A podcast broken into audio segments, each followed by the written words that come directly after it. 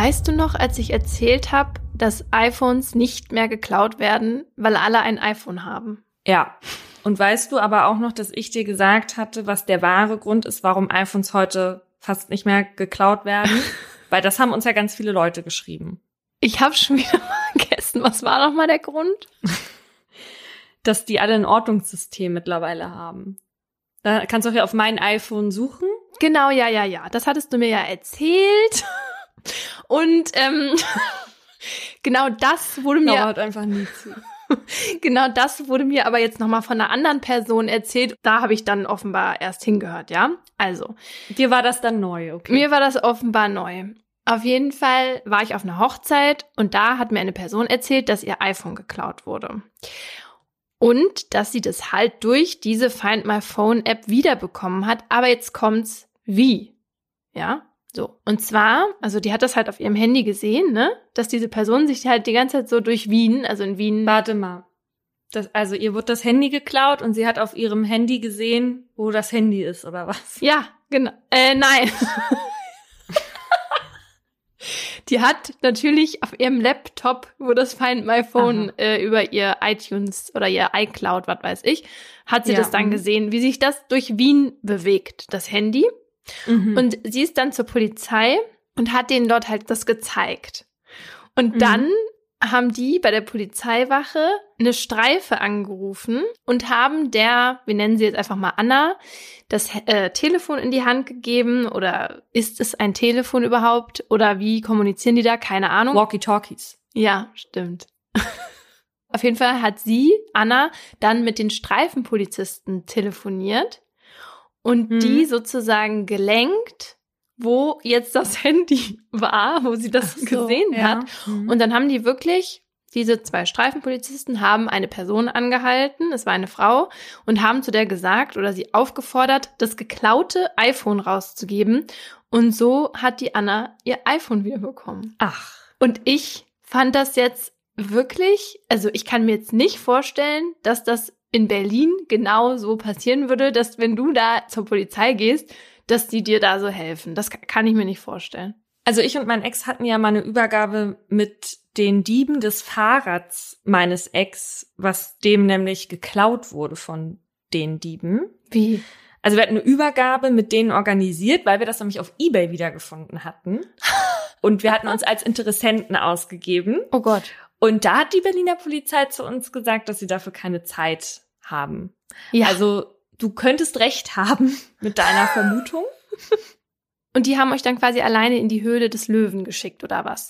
Ich bin nicht in die Höhle des Löwen gegangen, weil ich Angst hatte, dass sie uns abstechen. Ja, gut. Hätte ich auch. Deswegen haben wir einfach kampflos die Fahrräder dem Verkauf überlassen. Boah. Aber da du ja offenbar alles vergisst, hast du offenbar auch vergessen, dass wir schon mal einen Fall im Bekanntenkreis hatten, wo das ähnlich war, allerdings ohne Polizei. Ich erzähle dir jetzt ganz was Neues, offenbar.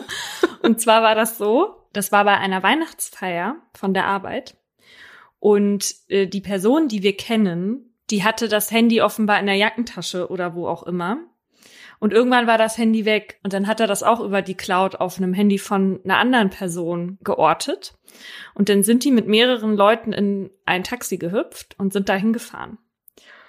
Und laut deren Erzählung, und ich sage das nur, weil es auch eine Gegendarstellung gibt, ähm, stand die Arbeitskollegin von unserem Bekannten What? da vor ihrer Eingangstür zusammen mit jemand anderem von der Weihnachtsfeier auf jeden Fall hatte sie das Handy und da stand Diebstahl im Raum. Sie bestreitet das aber.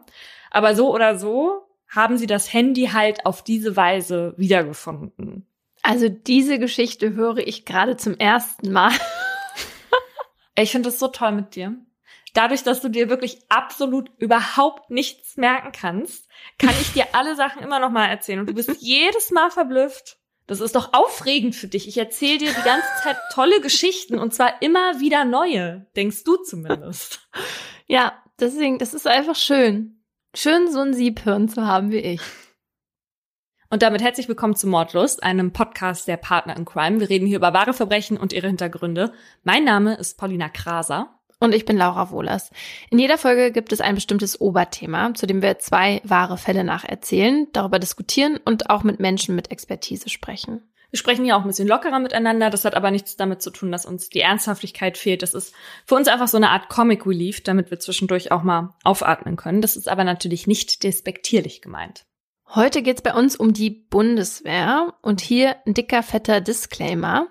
Es geht um Verbrechen und Missstände in der Bundeswehr und nicht um das, was da alles gut läuft, weil wir sind ein True Crime Podcast. Aber wenn man die Leute in Deutschland zur Bundeswehr befragt, dann kriegt man erstmal eigentlich überwiegend eine positive Antwort. Also laut Eurobarometer haben 74 Prozent der Deutschen Vertrauen in die Bundeswehr. Zur Bundeswehr gehören übrigens nicht nur die 180.000 Menschen, die da im Heer, in der Marine und in der Luftwaffe dienen, sondern halt auch alle, die beispielsweise sich um die Logistik kümmern oder um die Gesundheit, also beispielsweise dann als Ärztinnen dort arbeiten.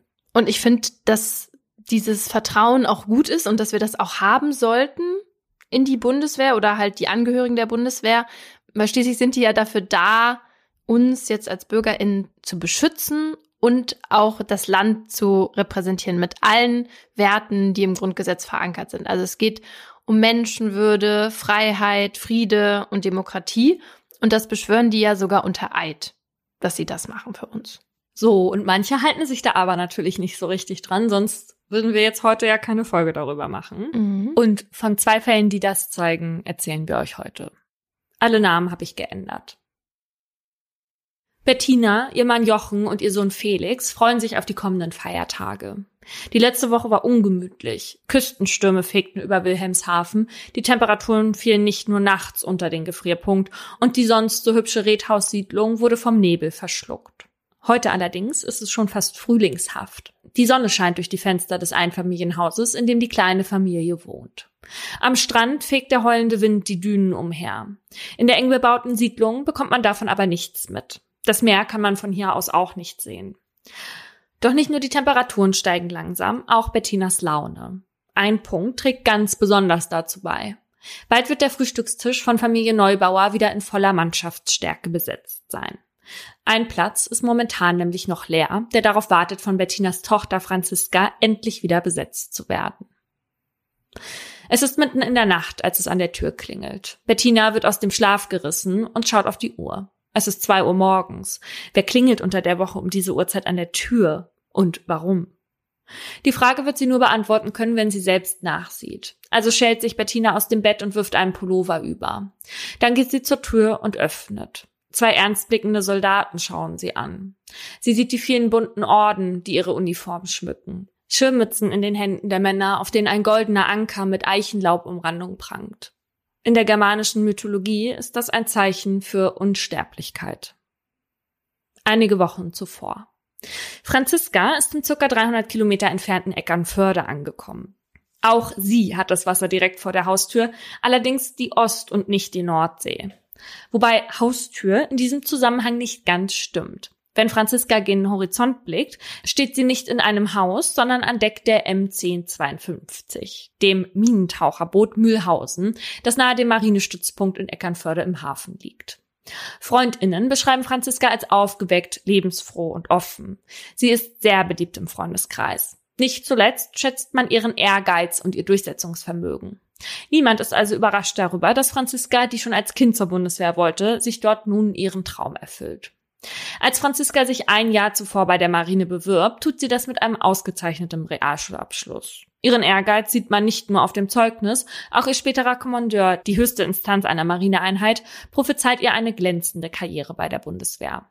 Franziska steigt als Soldatin auf Zeit ein. Weil ihre vorbildlichen schulischen Leistungen so gut sind, startet sie mit ihren 18 Jahren direkt als Martin, das Pendant der Unteroffizierin bei der Marine. Die Mühlhausen, das Minentaucherboot, ist nicht irgendein Boot. Es ist das Ausbildungs- und Einsatzboot der SEKM, den spezialisierten Einsatzkräften der Marine. Anders als es für normale Marinesoldatinnen vorgesehen ist, wird sie nicht nur vom Schiff aus, sondern auch unterhalb des Wassers operieren. Ihr werden besondere Aufgaben zuteil, wie nach Minen zu tauchen, was natürlich auch dementsprechend bezahlt wird. Nach erfolgreicher Ausbildung gehört sie zur Elite der Bundeswehr. Generell müssen alle SoldatInnen einen Eignungstest bestehen. Danach steht die drei bis sechsmonatige Grundausbildung an, die für alle gleich aussieht. Dinge wie Waffen, Rechts- und Geländekunde, Schießtraining und vor allem die Lehre über die hierarchischen Strukturen beim Bund stehen auf dem Lehrplan. Hier zeigt sich, wer formbar und leistungsfähig ist. Erst dann beginnen die Soldatinnen die konkrete Berufsausbildung, die sich je nach angestrebten Dienstgrad und konkretem Job unterscheidet. Franziska muss vor Antritt ihrer Berufsausbildung zur Spezialeinheit der Marine nochmal einen speziellen Eignungstest ablegen. Jetzt im Dezember 2003 steckt sie im ersten Lehrjahr ihrer Ausbildung zur Minentaucherin.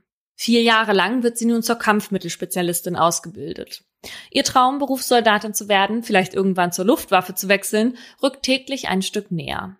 Doch er ist gespickt mit Hindernissen. Mitglied einer Spezialeinheit zu sein, ist kein Zuckerschlecken. Die Marine hat 2003 deutschlandweit ungefähr 140 freie Stellen für KampfschwimmerInnen und MinentaucherInnen. Doch es gibt nur 40 AnwärterInnen, die überhaupt antreten. Denn jeder weiß um die harten Anforderungen bei dieser Spezialeinheit. Training bis zur Bewusstlosigkeit. Wer zu den MinentaucherInnen will, muss an seine Grenzen gehen und nicht selten darüber hinaus. Boah. Die restlichen Stellen bleiben unbesetzt. Im einfachen Sporttest musste sie erst beweisen, dass sie den nötigen Belastungsstand halten kann. Fünf Kilometer Lauf in 23 Minuten, sechs Klimmzüge, ich schaffe nicht mal einen, 15 Kilo schwere Hanteln stemmen. Für Franziska kein Problem. Alle Testeinheiten, die danach kamen, sind nun fester Bestandteil ihres Trainings- und Dienstalltags. Und auch die sind fordernd. Jeden Tag wird von den Ausbildern Fortschritt erwartet. Ganz besonders, wenn es um das Apnoe-Tauchen geht. Tauchen ohne Sauerstoffflasche. Einmal einatmen, Luft anhalten und auf hoher See eintauchen. Im Eignungstest war es noch das Tauchbecken der Kaserne.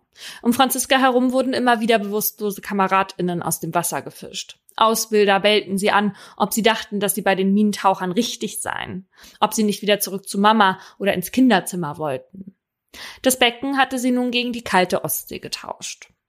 Die Ausbilder gehen nicht zimperlich mit ihren Lehrlingen um, schon gar nicht mit einer Frau. Zu diesem Zeitpunkt dürfen Frauen bei der Bundeswehr erst seit zwei Jahren auch an der Waffe dienen. Also auch aktiv, mal abgesehen vom Sanitätsdienst und dem Musikchor bei der Bundeswehr arbeiten. Auf der Mühlhausen begegnet Franziska trotzdem nur einer einzigen Frau. Pia, ihre Zimmer- und Duschkameradin und schnell auch engste Freundin an Bord. Für die beiden gelten dieselben Voraussetzungen wie für ihre männlichen Mitstreiter, auch was die grenzwertigen Truppenrituale betrifft. Erste Berührungspunkte hatte Franziska damit bereits am finalen Prüfungstag. Buchstäblich. Sie und die verbliebenen vier Prüflinge standen vor der letzten Schwelle. Gegen die aufkommende Strömung und den Gegenwind mussten sie eine mehrstündige Schwimmstrecke in der kalten See hinter sich bringen und wurden dann am Strand von Eckernförde feierlich in Empfang genommen. Der Fregattenkapitän des Marinestützpunktes schlug ihr und ihren Kameraden auf den Hintern Ew. und drückte ihnen danach einen Plastikbecher mit Sekt in die Hand. So hatte er die fünf neuen Mitglieder an Bord der Mühlhausen begrüßt. Von all den Prüfungen, den Aufgaben und den Herausforderungen, denen sich Franziska stellen muss, weiß ihre Mutter zu Hause in Wilhelmshaven. Bettina, die ein bisschen so aussieht wie Marie Frederiksson, die verstorbene Sängerin von Roxette, ist stolz auf ihre Tochter stolz darauf, dass sie sich ihren Traum erfüllt. Doch in ihrer Euphorie tun sich auch Risse auf. 2003 sind die Interventionen in Afghanistan in vollem Gange und der dritte Golfkrieg im Irak hat gerade erst begonnen. Eine Ausbildung bei der Bundeswehr bedeutet auch immer eine Ausbildung für den Krieg. Schließlich hat Franziska sich dazu verpflichtet, an Auslandseinsätzen teilzunehmen, sollte dies erforderlich sein. Und so wird die Sorge um ihre Tochter zur ständigen Begleiterin von Bettina. Währenddessen wird Franziska in Eckernförde dazu ausgebildet, Weltkriegsminen zu entschärfen oder Kampfboote zu steuern. Ihr Arbeitsplatz und der Ort, an dem sie sich davon erholt, könnten unterschiedlicher nicht sein. Während sie beim Tauchen die weite See vor sich hat, gleicht das Leben im Inneren des Schiffs einer Sardinenbüchse. Eingelegt in Alkohol statt in Öl. Denn Alkohol ist hier an Bord an manchen Abenden der Brennstoff der Mannschaftsmotivation. Die Enge auf dem Schiff nimmt Franziska Privatsphäre, die sie dringend bräuchte. Oft bittet sie um einen Schlüssel für ihre Kajüte oder darum, dass Pia und sie eine separate Duschmöglichkeit bekommen, um nicht mit ihren männlichen Kollegen im gemischten Mannschaftsraum duschen zu müssen. Zu gefährlich im Falle eines Notfalls oder nicht im Sinne der Emanzipation sind die Antworten der Schiffsleitung.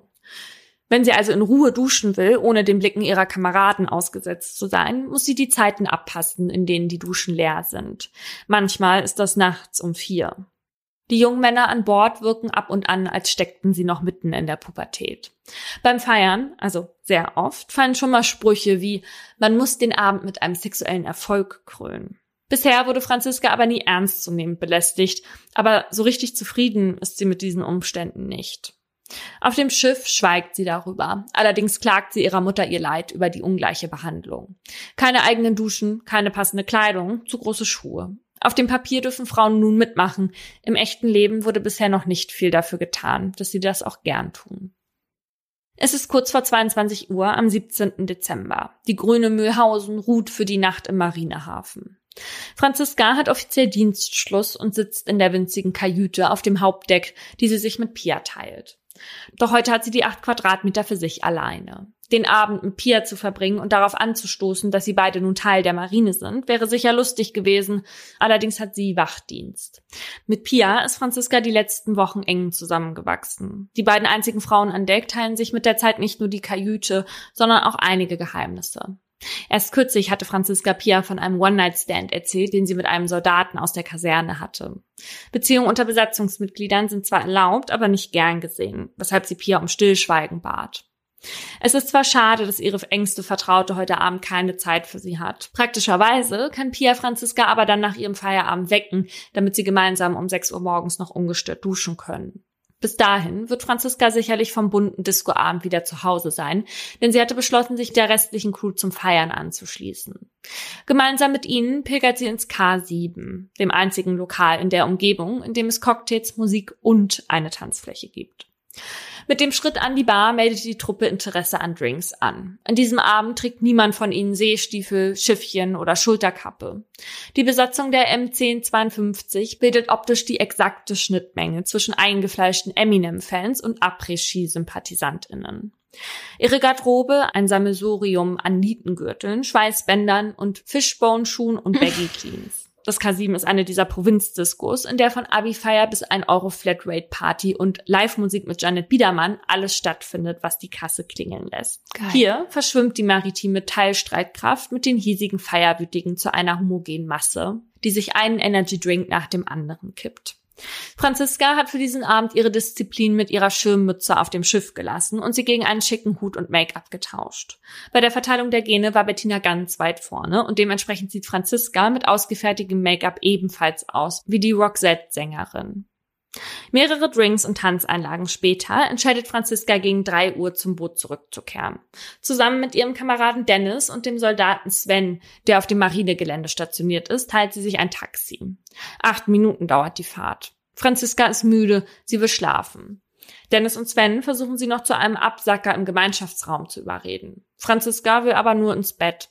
Daher geht sie an Bord geradewegs in ihre Kajüte. Dort trifft sie noch auf Pia, die gerade Pause hat, bevor sie den zweiten Part ihrer Wachschicht antritt. Die beiden quatschen über die Partynacht. Nett war es, sagt Franziska. Wie immer. Sie verabschieden sich. Der 18. Dezember, 6 Uhr morgens. Pia hat nach einer langen Wachschicht endlich Feierabend. Gleich kann sie in ihre Koje fallen und ihren wohlverdienten Schlaf nachholen. Sie erreicht ihre Kajüte und findet Franziska schlafend in der winzigen Koje vor, die mit ihren 70 Zentimeter Breite gerade so genug Platz für eine Person bietet. Sie liegt mittig auf dem Rücken, ein Arm über, ein Arm unter der Bettdecke. Wie verabredet macht sich Pia daran, ihre Freundin zum Duschen zu wecken, doch ihre Versuche reißen Franziska offenbar nicht aus dem Schlaf. Bis Pia auffällt, dass Franziska überhaupt nicht mehr atmet. Sie ist tot. Er wirkt. Das wird später die Forensik feststellen. Die Würgemale an ihrem Hals und die Abwehrspuren an den Händen sind eindeutig. Es gibt keinen Zweifel daran, dass ein Fremdverschulden vorliegt. Noch bevor die Sonne aufgeht, steht die Kieler Mordkommission auf dem Deck der Mühlhausen. Unter der Leitung des Kriminalbeamten Bernd Brandt wird zunächst die 33-köpfige Besatzung vernommen. Denn klar ist, dass sich der oder die Täterin noch an Bord befinden muss dass sich jemand von außen Zutritt zum Boot verschafft haben könnte, wird ausgeschlossen. Das Boot ist hoch gesichert. Dauerhaft postierte Wachkräfte bewachen das Deck und das umliegende Gelände. Der Eckernförder Marinehafen kann nur über ein einziges Tor betreten werden, das ebenfalls rund um die Uhr bewacht wird. Pia, Sven und Dennis sind auch unter den Befragten. Während Pia vom Auffinden der Leiche berichtet, erzählen Sven und Dennis von ihrem Abend mit Franziska im K7. Zunächst kann sich niemand erklären, wer Franziska getötet hat. Die Mannschaft ist schockiert, besonders Pia, aber niemand lenkt den Verdacht durch auffälliges Verhalten auf sich. Doch dann gibt Soldat Ralf einen entscheidenden Hinweis. Der stand nämlich in der Nacht zuvor auf dem Hauptdeck und schob Wache. Demselben Hauptdeck, auf dem sich auch die Besatzungskajüten befanden. Gegen halb vier gesellte sich Dennis auf eine Zigarette zu ihm. Ralf sagt aus, dass Pia ihre und Franziskas Kajüte verließ und Dennis diese kurz darauf betrat. Und das haben noch mehrere Besatzungsmitglieder beobachtet. Dennis streitet allerdings bei jeder Befragung ab, etwas mit der Tat zu tun zu haben. Die vorläufigen Ergebnisse vergleichender DNA-Analysen von Franziskas Körper sagen etwas anderes. Elf Tage nach der Tat am 29.12. wird Dennis vorläufig festgenommen. Es besteht dringender Tatverdacht. Die acht Monate bis zum Prozessbeginn im August des folgenden Jahres wird er nicht mehr an Bord der Mühlhausen, sondern in der Jugendanstalt Neumünster in U-Haft verbringen. Dennis kommt aus einem kleinen Dorf in Mecklenburg-Vorpommern. Niemand aus seiner Heimat kann über den blonden jungen Mann mit den weichen Gesichtszügen etwas Schlechtes sagen. Dennis gilt als ruhig und unauffällig. So beschreiben ihn die Menschen, die ihn kennen. Sie sagen aber auch, dass Dennis über wenig Eigenantrieb verfügt und oft unbedacht handelt. Einmal hat er sich von einem Bekannten ein Auto andrehen lassen, das er sich eigentlich nicht mal leisten konnte. Kurz darauf stellte er resigniert fest, dass das Auto Schrott war. Seine Mutter hat für die Entsorgung aufkommen müssen, denn Dennis hat kaum Geld. Mit 16 schafft Dennis mit Ach und Krach den Hauptschulabschluss. Der Schulstoff und der Leistungsdruck bereiten ihm Schwierigkeiten, vor allem in Mathe. Nach der neunten Klasse beginnt er eine Ausbildung als Konstruktionsmechaniker, aber auch die Berufsschule überfordert ihn. Und so ist er eigentlich ganz froh darüber, dass er anderthalb Jahre später wegen Diebstahls ohnehin gekündigt wird. Die Schule hätte er nie gepackt, da ist er sich sicher. Zu wenig Leistung und zu viele Fehlstunden. Weil er aber Geld braucht und endlich unabhängig von seiner Mutter sein will, macht er sich auf zum Arbeitsamt. Dort sieht er ein Werbeplakat der Bundeswehr. Sofort manifestiert sich der Gedanke, in ihm Soldat zu werden. 1000 Euro Ausbildungsgehalt sind mehr, als er sonst wo verdienen würde. Wenig später heuert Dennis als Gefreiter auf der Mühlhausen an.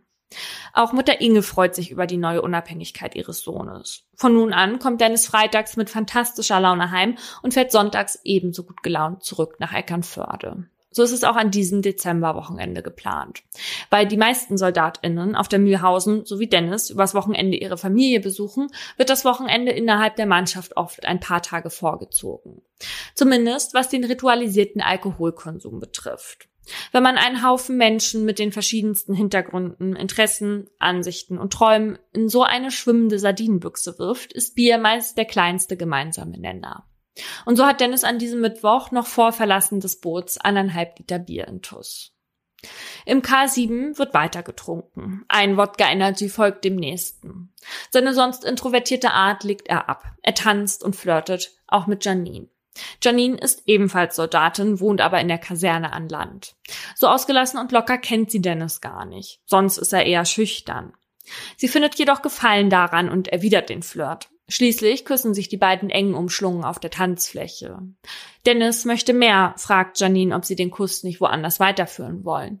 Janine lehnt jedoch ab. Dennis ist verdutzt, schüttelt die Situation aber ab und feiert weiter. Zwischenzeitlich spricht er mit Franziska, hat aber während des Abends eher wenig mit ihr zu tun. Das ist sonst anders. Franziska und Dennis kennen sich seit einem halben Jahr. Neben der Arbeit haben die beiden auch Privatzeit miteinander verbracht. Dennis bewundert Franziska für ihre Schlagfertigkeit, aber auch für ihre Empathie. Bei ausgeschriebenen Gruppenaktivitäten schaut er immer erst, ob Franziska auch dabei ist. Bei Ausflügen achtet er darauf, neben ihr zu sitzen. Spätestens im Oktober hatte er gemerkt, dass Franziska für ihn mehr als nur eine Freundin und Arbeitskollegin ist. Gegen drei Uhr beschließt Dennis, den Heimweg anzutreten. Und zufällig will auch Franziska gerade zurück. Gemeinsam mit ihrem Kameraden Sven teilen sie sich ein Taxi. Auf dem Schiff angekommen, versucht er Franziska noch auf ein paar Bier zu überreden, aber Franziska zieht ihr Bett vor. Sie will auf jeden Fall schlafen gehen, macht das auch deutlich. An Deck entledigt sich Dennis erst der zu sich genommenen Getränke und raucht in Gesellschaft von Ralf, der später den Hinweis auf ihn gibt, eine Zigarette. Am schwarzen Brett, an dem alle Dienste eingetragen sind, sieht er, dass Pia Wachdienst hat. Und da kommt ihm eine Idee, die ihm in seinem promillebeladenen Kopf wahnsinnig attraktiv erscheint. Er wird Franziska noch einen gute Nachtbesuch abstatten. Die Nacht ist mittlerweile schon früher Morgen. Pias Schicht endet bald und Dennis muss um halb sieben auch wieder zum Dienst antreten. Und so läuft er schnurstracks zu Franziska. Er öffnet die Tür zu ihrer Kabine und legt sich zu Franziska ins Bett, obwohl sie ihm vorher eindeutig klar gemacht hatte, allein bleiben zu wollen. Vor Gericht wird Dennis aussagen, dass er sich an die folgenden Minuten nicht erinnern kann. Er wird sich nicht erinnern können, worüber er mit Franziska gesprochen hat, ob sie mit seinem Auftauchen einverstanden war oder ihn bei Betreten der Kajüte schon rausbat welche Kleidung sie trug und ob sie nicht schon sogar eingeschlafen war, als er sich zu ihr legte und sie zu streicheln begann. Mhm. Er weiß nur noch, wie er herabschaut, ihren Hals umfasst und sein ganzer Körper unter Spannung steht, als wäre er ein einziger Muskel. Dann lässt er los und in seinem Kopf explodiert Panik. Er schnappt sich seine Sachen und geht in sein eigenes Bett. Wenn er aufwacht, wird die tote Franziska bereits gefunden und die Mordkommission auf dem Weg sein. In der Nacht zum 19. Dezember klingelt es an der Tür. Zwei Soldaten, bunte Orden, Mützen mit Eichenlaubumrandung, Beileid. Das Gegenteil von Unsterblichkeit. Bettina erfährt erst 20 Stunden nach der Tat vom Tod ihrer Tochter. Neun Monate später beginnt der Prozess gegen den Mann, der ihre Tochter getötet hat. Doch vor Gericht ist sie nicht die einzige verzweifelte Mutter. Das Kind der einen brachte das Kind der anderen um. Inge hatte schon häufig versucht, den Ärger auszubaden, den ihr Sohn verursacht hat. Trotzdem hatte sie ihn immer für einen guten Jungen gehalten. Das hat sich bis heute nicht geändert. Sie ist sich sicher, dass es sich um eine Verwechslung handeln muss. Einer dieser vielen Justizirrtümer, von denen man im Fernsehen spricht. Denn es war das nicht, das geht gar nicht. Er hatte ja gar keinen Grund gehabt. Zu einem ähnlichen Fazit kommt auch Dennis selbst, als er sein Schweigen bricht und am zweiten Prozesstag gesteht. Er kann sich an die Tat nicht erinnern und auch keinen Grund nennen, der ihn dazu bewogen hat. Bis zu dem Zeitpunkt, den er vor Gericht als Schluss des Würgens bezeichnet, wisse er nichts mehr, sagt er. Er wisse nur noch, dass er und Franziska sich für später in ihrer Kajüte verabredet haben, was ihm das Gericht allerdings nicht glaubt. Der anwesende Gerichtspsychologe kann nur mögliche Beweggründe für die Tötung in den Raum stellen. Dennis könnte Angst vor Strafe gehabt haben, nachdem er ihr Zimmer betrat, obwohl sie vorher mehrmals geäußert hatte, allein schlafen gehen zu wollen. Vor einem Disziplinarverfahren zum Beispiel. Vor einer Zukunft, in der er mit leeren Händen dastehen würde. Die Alternativen zu diesem Zeitpunkt waren, so der Sachverständige, die Zugehörigkeit zur Bundeswehr zu verlieren oder Franziska zu töten. Und tatsächlich steht das Mordmerkmal der Verdeckungsabsicht kurz im Raum, wird dann aber wieder fallen gelassen. Dass er bei der Bundeswehr rausgeflogen wäre, wäre vermutlich auch gar nicht passiert. Der Kommandant der Mühlhausen versichert vor Gericht zwar, dass er sich um den Sachverhalt gekümmert hätte und dass Dennis nicht unter einer Geldbuße davon gekommen wäre, räumt aber auch ein, dass Frauen an Bord nicht besonders geschützt werden. Weiter führt der Sachverständige aus, dass die Zurückweisung von Franziska, die offenbar Dennis Idealbild entsprach, bei ihm eine narzisstische Kränkung hervorgerufen haben könnte. Selbst wenn sie das weder schroff noch kränkend formuliert habe. Dass Dennis Franziska vergewaltigen wollte, kann im Prozess nicht nachgewiesen werden. Dennis wirkte Franziska mindestens fünf Minuten lang. Es könnten aber auch zehn gewesen sein. Beim Tod durch Erwürgen ist es üblich, dass sich bei der Obduktion Einblutungen in Augen, Haut und den äußeren Halsweichteilen finden. Bei Franziska fand man sie auch in den inneren Halsweichteilen, insbesondere in den Stimmbändern. Diese massive Gewalteinwirkung sei bemerkenswert, so der Sachverständige. Außerdem habe Dennis Franziska durchgehend mit größtem Kraftaufwand gewirkt, ohne Pause, ohne Nachlassen. In der winzigen Koje mit Dennis Knien in ihrem Brustkorb hatte Franziska keine Chance. Die Jugendkammer verurteilt Dennis im Oktober 2004 wegen Totschlags im Affekt zu sechs Jahren Jugendhaft. Die Brutalität der Tat bewertet die Kammer mit einer festgestellten Bewusstseinsstörung. Seine geistige Reife entspricht laut Sachverständigen der eines Jugendlichen. Durch den Alkoholkonsum sei der 17-jährige Dennis aber vermindert steuerungsfähig gewesen. Zudem hat er die Tat gestanden und sich auch in einem persönlichen Gespräch bei Bettina entschuldigt. Die Kammer ist überzeugt, dass er die Tat bereut. Für Gericht, Staatsanwaltschaft, Bundeswehr und Verteidigungsministerium ist der Fall damit abgeschlossen. Für Franziskas Mutter nicht. Auf mehreren Ebenen. Stirbt ein Mitglied bei der Bundeswehr im Dienst, so steht den Hinterbliebenen eine finanzielle Entschädigung zu, die sogenannte Hinterbliebenenrente. Die Bundesrepublik Deutschland erkennt aber nicht an, dass Franziska im Dienst gestorben ist. Dementsprechend wird kein Geld gezahlt. Ein unpersönlicher Kondolenzbrief war das einzige, was Bettina nach Franziskas Tod von der Bundeswehr erhielt. Und der kam auch erst vier Wochen später. Mhm. Sie findet, die Bundeswehr hat sich aus der Verantwortung gezogen. Sechs weitere Jahre verbringt sie deswegen vor Gericht, klagt sich von Instanz zu Instanz. Das Verteidigungsministerium wird irgendwann müde. Man einigt sich 2009 auf einen Vergleich. Bettina bekommt 10.000 Euro, um die es ihr eigentlich gar nicht geht. Sie will Gerechtigkeit. Bettina klagt an, dass die Bundeswehr ihre Aufsichtspflicht verletzt und Franziska nicht ausreichend geschützt habe.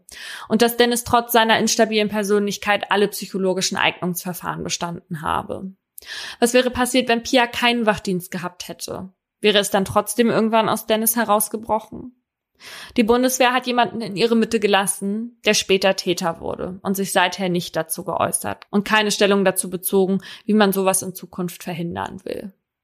Bürokratisch gesehen ist es jetzt vorbei. Jetzt tritt Bettina ihr lebenslang an. Ein Leben ohne Franziska. Sie wird noch viele Jahre trauern. Bis jetzt sind es 19. Am 4. Februar dieses Jahres schrieb sie in einem virtuellen Kondolenzforum, ich liebe dich, mein Schatz, und du wirst immer einen Platz im Herzen deiner Mama haben. Es regt mich nur auf. Wieso denkt der Typ, dass er einfach in diese Kajüte spazieren kann, nachts, wenn Franziska einfach nur ihre Ruhe haben will. Nein, einfach nein. Und egal, was sie dann gesagt hat oder ob sie überhaupt irgendwas gesagt hat, seine Reaktion war, diese Frau mehr als fünf Minuten zu würgen. Also wie, also ich kann, ich kann es überhaupt nicht nachvollziehen. Also ich verstehe das eigentlich einfach überhaupt nicht. Und dann sechs Jahre Haft. Ja, die meistens ja am Ende nicht sechs sind, ne? Finde ich irgendwie auch sehr wenig. Mm, ja. Ja, und ehrlicherweise, ich verstehe auch nicht, warum man jungen Menschen keine Privatsphäre zugesteht und denen nicht einfach einen Schlüssel gibt. Also. Mm, das stimmt. Ja, und auch, wie krass ist es, dass die da zusammen mit den Männern duschen mussten. Ja, voll. Also vor allem, man weiß doch, was in diesen, in diesen jungen Köpfen dann vor sich geht und dass die noch sehr hormonell unterwegs sind. Ja. ja. Ja, aber also das mit den Duschen, das lag auch an der Geschwindigkeit der Bundeswehr, sich auf Frauen so einzustellen, weil, also wie gesagt, das erste Mal gab es Frauen in der Bundeswehr im Jahr 2001. Allerdings hat man auch heute bei manchen Geschichten das Gefühl, dass sie es immer noch nicht so richtig geschafft haben, sich auf Frauen einzustellen. Mhm. Und deswegen handelt mein Aha jetzt auch von Frauen bei der Bundeswehr. Es gab zwar schon 1975 einige wenige Ärztinnen, die bei der Bundeswehr arbeiten durften, aber erst 1991 wurde der komplette Sanitäts- und auch der Musikdienst für Frauen geöffnet. Aber halt alles Berufe, bei denen man ja keine Waffe brauchte ne, und keine Waffe benutzen durfte. Damals hieß es nämlich im Grundgesetz noch, dass es ein offizielles Waffenverbot für Frauen beim Bund gibt. Und dann kam Tanja Kreil und schrieb Geschichte. Tanjas Partner, der hatte ihr nämlich 1997 immer vorgeschwärmt, wie toll das beim Bund ist und wie gut der Verdienst ist und die Karriereaussichten. Und Tanja, die wollte das halt auch. Aber der Wehrdienstberater, die Gleichstellungsbeauftragten und sogar der damalige Verteidigungsminister Volker Rühe, die hatte sie alle kontaktiert und die alle wollten Tanja halt nicht. Also der Tenor war immer keine Chance, nicht als Frau. Und zusammengefasst kann man dann sagen, dass ihre Trotzreaktion dann so aussah, dass sie vier Jahre lang durch die verschiedensten Gerichte gepilgert ist, bis sie dann im Jahr 2000 vor dem Europäischen Gerichtshof saß. Und der entschied dann tatsächlich, dass der Artikel der Frauen den Dienst an der Waffe verbietet, gegen die Richtlinie zur Gleichstellungsbehandlung von Männern und Frauen ja. und damit gegen europäisches Recht verstoße.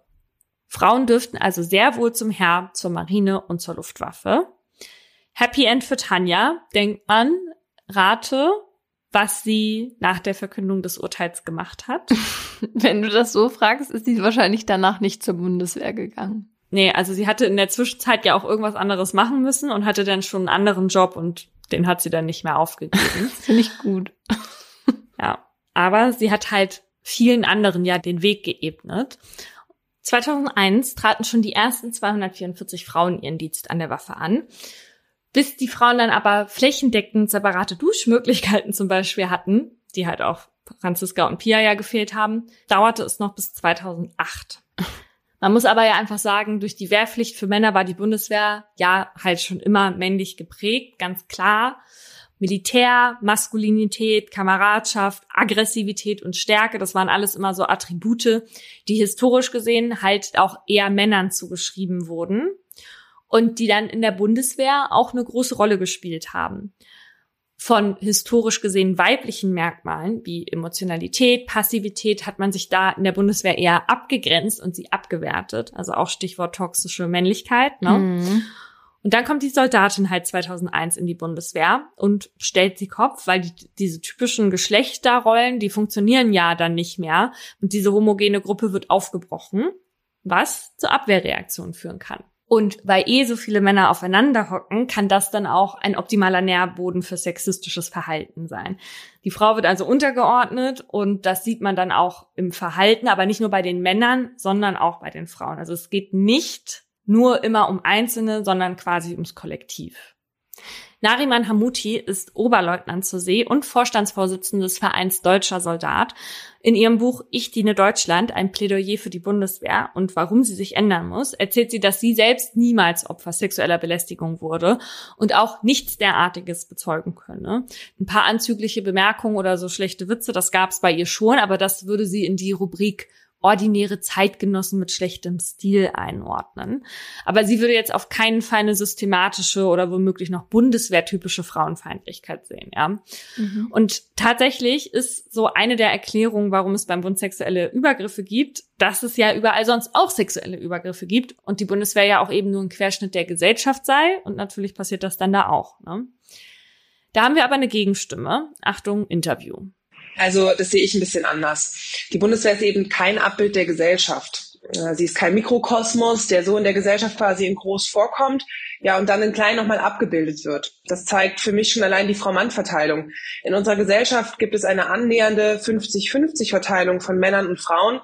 Und bei uns, bei der Bundeswehr, haben wir aktuell einen Frauenanteil von 12 Prozent.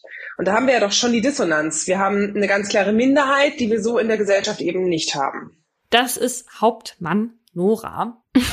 Das ist wirklich so komisch, oder? Also Hauptmann? Nora und auch, dass die Nariman Oberleutnant ist und der Verein heißt Deutscher Soldat. Also wirklich, ich meine, wir machen das ja auch noch nicht so lange mit dem Gendern, ja. Aber da zieht sich wirklich alles in mir zusammen, wenn ich das so höre. Es ist so ein bisschen wie Feuerwehrmann, Frau. ja. Für mich ist die Hauptfrau Nora. okay. Also Hauptmann Frau Nora hat äh, fürchterliches, aber auch positives zu berichten. Und bevor wir darauf kommen, ein kleiner Auszug über sexistische Taten, die gemeldet wurden beim Bund. Es gibt nämlich den sogenannten Jahresbericht, der oder des Werbeauftragten, und in dem werden solche Fälle dann dargelegt. Allerdings stehen da, wie gesagt, nur die gemeldeten Fälle. Und ich glaube persönlich, da muss man auch so ein bisschen vorsichtig sein, weil die Bundeswehr ja auch so ein Interesse daran hat, nicht schlechter zu stehen. Und vielleicht landen nicht alle Vorfälle da drin. Aber das ist nur eine Unterstellung und wahrscheinlich gar nicht wahr. Aber Franziskas Fall beispielsweise, der fehlt da komplett, weil ja eben auch lange nicht anerkannt wurde, dass sie im Dienst gestorben ist. Also, ich lese vor. 2001 ein Oberfeldwebel fasste den Nacken einer ihm unterstellten Kameradin gegen deren Willen und zog ihren Kopf anschließend grinsend in Richtung seines Genitalbereichs. Es wurde ein oh. disziplinarisches Strafverfahren eingeleitet. Daraus resultierten dann 48 Monate Beförderungsverbot für den Vorgesetzten. Toll. 2002. Eine Soldatin wurde während eines Abendsessen mit Angehörigen der italienischen Streitkräfte von ihrem Kommandeur genötigt, einen der italienischen Soldaten zu küssen, da er Geburtstag hatte. Der Kommandeur erklärte dazu, sie sei das deutsche Geburtstagsgeschenk. Mhm. Wow. Wegen dieses Vorfalls wurde er vom Auslandsdienst abgelöst. 2011 hat ein Gefreiter eine Kamera in der Stube einer Soldatin versteckt. Er wurde mit einem Beförderungsverbot bestraft, was ich auch schon witzig finde. Wenn nicht einfach rausgekickt wird aus dem Laden, hallo. Ja. Und nachdem eine Soldatin 2014 von einem Kameraden sexuell belästigt wurde, indem er gegen ihren Willen auf ihr Zimmer kam und hartnäckig versuchte, sie zu küssen, meldete sie das dem Kompaniechef. Der wollte gar nicht erst ermitteln. Er fand nämlich, dass nichts Schwerwiegendes vorgefallen sei. Mhm. Weil sie ja auch schließlich geschafft hatte, ihn aus ihrem Zimmer zu werfen. Am 9. Februar 2016 wird die Soldatin Nora während eines Lehrgangs von einem Kameraden in ihrem Zimmer vergewaltigt. Am nächsten Morgen behauptet er, alles sei einvernehmlich gewesen. Noch am selben Tag erstattet Nora Anzeige bei der Polizei. Nora ist sich sicher, dass sie unter dem Einfluss von K.O.-Tropfen stand. Jetzt hatte man aber versäumt, bei der Meldung der Tat Blut abzunehmen und deswegen kann das damals nicht zweifelsfrei festgestellt werden. Ihrem Oberleutnant meldet sie den Vorfall ebenfalls. Ja, der hat mich gefragt, ob mir denn klar sei, was ich meinem Kameraden jetzt damit antue. Und von der Polizei wurde ich gefragt, ob ich oft mit Bällen flirte oder mich freizügig kleiden würde. Tja, als wären das irgendwie ausschlaggebende Dinge, die eine Vergewaltigung rechtfertigen. In dem Moment hat man mich ganz ernsthaft zur Täterin gemacht. Später schickt ihr Oberleutnant einen Brief an die Polizei. Ihm sei zugetragen worden, Nora würde ohnehin freizügige Bilder auf Instagram posten. Okay. Immer wieder stößt Nora also auf Unverständnis bei der Polizei, der Truppenärztin, aber auch bei den KollegInnen der Bundeswehr. Die Truppenärztin meinte damals zu mir, ich solle doch einfach froh sein, ich könne mich schließlich an nichts mehr erinnern. Und zu meinem Partner meinte sie, er könne auch froh sein, ich hätte ihn immerhin nicht betrogen. Und ich habe ihr Verhalten dann damals gemeldet. Ein Jahr später fällt das Urteil. Die K.O.-Tropfen konnten zwar nicht nachgewiesen werden, aber es gab halt trotzdem genügend Beweise, dass Nora handlungsunfähig an diesem Abend war, wie zum Beispiel eine Kameraaufnahme, in der eindeutig zu sehen ist, dass Nora nicht mal mehr stehen konnte. Und ein Taxifahrer hatte ebenfalls ausgesagt, dass sie nicht bei klarem Bewusstsein war. Und Nora wurde schwanger mhm. und ein Test ergab, dass das Kind eindeutig von ihrem Kameraden stammte. Er wird wegen Vergewaltigung zu zwei Jahren auf Bewährung verurteilt und die Bundeswehr entlässt ihn dann mit sofortiger Wirkung. Nora hat ihren Dienst aber nie quittiert, wie sie uns erzählt hat. Ja, ich liebe diesen Beruf und ich liebe auch all das, wofür dieser Beruf für mich persönlich steht. Ich trage meine Uniform mit großem Stolz und ich stehe gerne für die Werte ein, die die Bundeswehr im Grundsatz repräsentiert. Demokratie, Freiheit, Frieden und Menschenwürde. Und ich glaube immer noch und immer noch an all das Gute, das in jedem steckt. Boah, okay, krass. Also ich glaube, mich hätten ehrlich gesagt keine zehn Pferde in diesem Verein lassen können, falls man das so sagt. Also mhm. ich wäre einfach weg, weg, weg, weg. Mhm. Ja, und dadurch, dass diesen Typen halt ja auch viele geschützt haben, so drumherum, mhm. musste ich Nora natürlich auch mit der Frage auseinandersetzen, wieso man da bleibt. Ne? Und das ist ihre Antwort. Ich bin jetzt seit 15 Jahren Soldat und ich kann überhaupt nicht aufzählen, wie viel sich in dieser Zeit entwickelt hat. Es ist super viel passiert. Wir kommen immer weiter, wir werden moderner. Und wenn ich jetzt daran denke, naja, dass all diejenigen, die wirklich modernes Gedankengut mitbringen, die revolutionärer denken und bereit sind, über den Tellerrand hinauszuschauen, wenn all diejenigen gehen, die Bundeswehr verlassen, dann haben wir keine Chance mehr. Die Bundeswehr braucht genau diese Menschen, die bereit sind, an das Gute in ihr zu glauben, weil es das nämlich gibt und weil es auch wert ist, das weiter zu unterstützen. Wir brauchen Menschen, die vielleicht trotz schlimmer Erfahrungen, so wie bei mir, dabei bleiben und versuchen, was zu bewegen. Das ist mein Hauptantrieb. Und ich bin voller Zuversicht, dass sich da noch ziemlich viel bewegen wird. Professor Daniela Rastetter, zuständig für den Fachbereich Gender und Gleichstellung an der Uni Hamburg, erklärt, dass bei einem Anteil von 35 Prozent Frauen bereits eine einflussreiche Minderheit bestehen würde. Und deswegen hofft Nora halt weiterhin, dass die Frauenquote mhm. steigt und sich diese Strukturen dann halt auch weiter ändern. Weil wenn niemand mehr zum Bund will, der Teil der Bewegung sein möchte, dann wird es halt auch keine geben. Ja. Mein Fall zeigt, was passieren kann, wenn der Bundeswehrgrundsatz Vorgesetzte befehlen, Untergeordnete gehorchen nicht mehr hinterfragt wird. Alle Namen habe ich geändert. Antreten heißt es an diesem sommerlich schwülen Morgen schon um 7.15 Uhr auf die Sekunde genau. Die 42 frisch gebackenen OffiziersanwärterInnen stehen in Reih und Glied vor dem Unterkunftsgebäude des Ausbildungszentrum Munster und warten auf die nächste Ansage ihrer Vorgesetzten. Unter ihnen Oliver. Der junge Mann mit der rahmenlosen Brille und der kurzen dunklen Gelfrisur hat vor kurzem seine Grundausbildung bei der Bundeswehr absolviert und möchte jetzt Offizier werden. In den nächsten sechs Monaten des ersten Lehrgangs soll der 21-Jährige erfahren, was es braucht, um ein fähiger Soldat zu sein. Dazu gehört auch körperliche Fitness. Und so steht heute, am 19. Juli 2017, der erste Marsch außerhalb der asphaltierten Wege an. Ein sogenannter Eingewöhnungsmarsch, um die angehenden OffizierInnen schrittweise an die körperlichen Belastungen heranzuführen, die sie im Laufe ihrer Ausbildung erwarten werden. In grüner Uniform und mit schwerem Rucksack steht Oliver neben seinen MitstreiterInnen. Den Rücken gerade, die Brust raus, alle Muskeln angespannt. Dank der vollen Montur, die insgesamt 15 Kilogramm wiegt, ist das allein schon ein ordentliches Morgenworkout. Das Gebrüll des Vorgesetzten durchschneidet die andächtige Stille des Appellplatzes. Die Truppe salutiert. Danach bekommen alle Sturmgewehre in die Hand gedrückt. Die sind bei solchen Übungen zwar nie geladen, geschossen werden darf nämlich nur auf der Schießbahn und unter sehr strenger Aufsicht, die wiegen aber trotzdem knapp vier Kilo. Dann geht es zum Bus und mit dem auf die andere Seite des angrenzenden Waldgebiets. Am Übungsplatz angekommen, kontrollieren die fünf AusbilderInnen die Ausrüstung ihrer Zöglinge. Dabei stellt sich heraus, 29 der 42 OffiziersanwärterInnen haben nicht alles eingepackt, was auf ihrer Liste stand. Darunter auch Oliver. Die Liste aller Ausrüstungsgegenstände, die sie dabei haben müssen, ist tatsächlich lang und kleinteilig. In der Ärmeltasche der Feldbluse müssen Radiergummi und Anspitzer zu finden sein, in der linken Beintasche Verbandpäckchen und Dreieckstuch und im Rucksack unter anderem ein Klappspaten, Wasser und Schuhputzzeug. Auf Olivers persönlicher Packliste steht noch ein Asthma-Spray. Das hat er dabei. Weil die Dienstvorschrift aber besagt, dass man den Marsch nicht mit unvollständiger Ausrüstung antreten darf, müssen die 29 AnwärterInnen, die etwas vergessen haben, als Strafe zurück zur drei Kilometer entfernten Kaserne laufen, um die fehlenden Gegenstände zu holen. Damit aber der eigentlich geplante Marsch trotzdem so schnell es geht durchgeführt werden kann, nimmt die Gruppe im Eilschritt den Direktweg dass die Übung, die jetzt auf die 29 jungen Menschen zukommt, im Nachhinein an einen Kriegsbericht erinnert und in der Presse als Todesmarsch bezeichnet wird, kann zu dem Zeitpunkt niemand ahnen.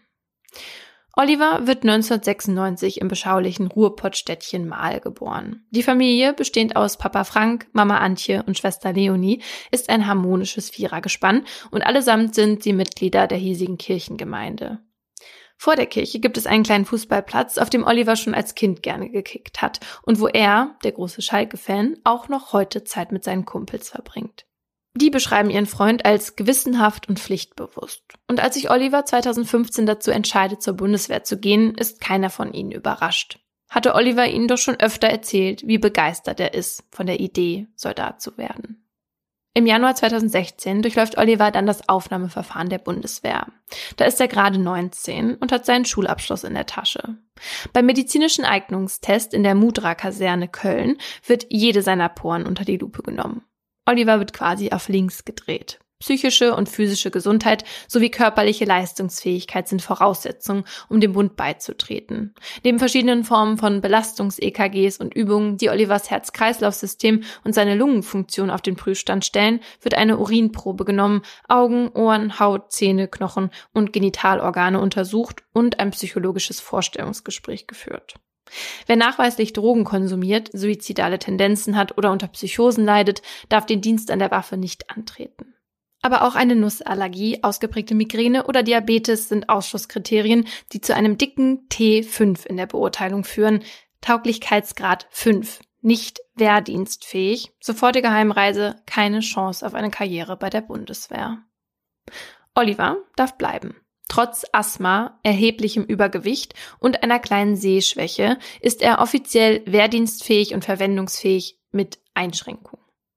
Kampfpilot beim KSK oder Minentaucher bei den Spezialkräften der Marine kann er so zwar nicht werden, die erfordern nämlich Tauglichkeitsgrad 1, da Oliver sich aber weder auf hoher See noch an Bord eines Kampfjets sieht, sondern beim Heer reicht sein Tauglichkeitsgrad ihm.